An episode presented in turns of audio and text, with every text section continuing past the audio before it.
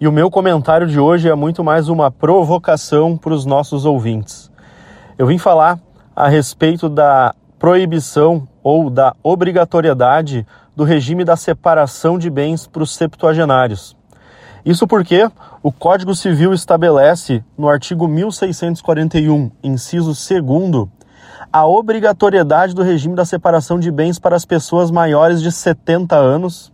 e ainda se discute a respeito dessa aplicação nas uniões estáveis. Esse é um assunto que está em debate atualmente, porque a lei, o Código Civil, que é lá de 2002, com certeza levou em consideração princípios culturais, ideológicos e morais para a aplicação dessa regra. Toda lei, todo artigo que é feito pelo legislador e por quem formula a norma sempre considera as questões sociais de nossa sociedade que envolvem para a aplicação da regra. E essa vedação, essa proibição dos maiores de 70 anos, com certeza tem um viés patrimonial. O direito de família e o direito das sucessões sempre tem esse viés muito mais patrimonial, porque se fala em partilha e divisão de bens, e esse artigo do Código Civil com certeza busca essa proteção da pessoa idosa que talvez hoje em dia não faça mais sentido.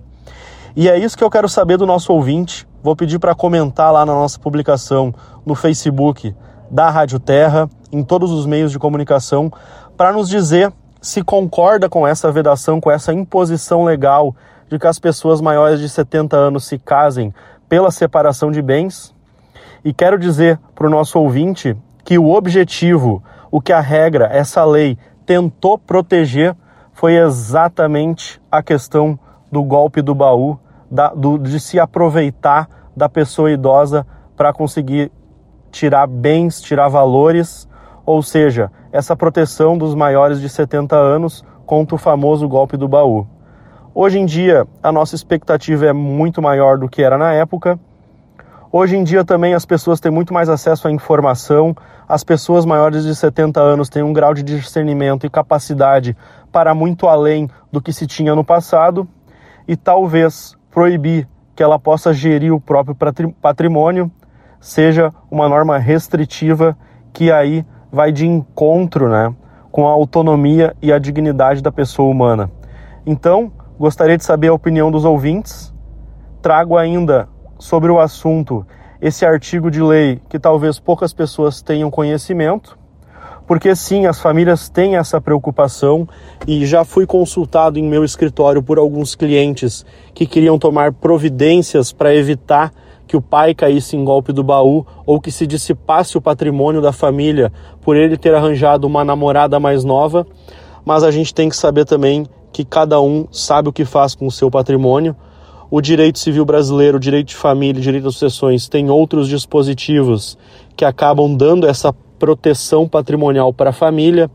como poder doar só 50% de seu patrimônio os outros 50% ter essa garantia para os herdeiros. Então, Está aí o debate, um assunto que está em voga, tanto no direito de família quanto no direito sucessório, a respeito dessa aplicação da lei de se casar no regime da separação de bens, uma norma moral que talvez já não faça mais sentido, mas eu gostaria de saber a opinião dos ouvintes, a opinião do público a respeito desse assunto, porque no meu próximo comentário eu vou falar sobre o STJ, sobre o ministro Luiz Roberto Barroso, do nosso STJ, que vai decidir e falar a respeito desse reconhecimento, dessa repercussão da norma legal, para a gente também interpretar isso à luz do Código de Defesa, né, do Código do Idoso, de proteção aí, para a gente conseguir fazer e debater um assunto bem interessante. Então, espero a colaboração e aí a todos possam dar a sua opinião e conversar a respeito do assunto, porque isso sim é que reflete diretamente em nossa sociedade e cabe o debate porque o direito, a lei, tem que refletir o que as pessoas querem, porque assim a gente consegue efetivar o interesse de cada um. Muito obrigado,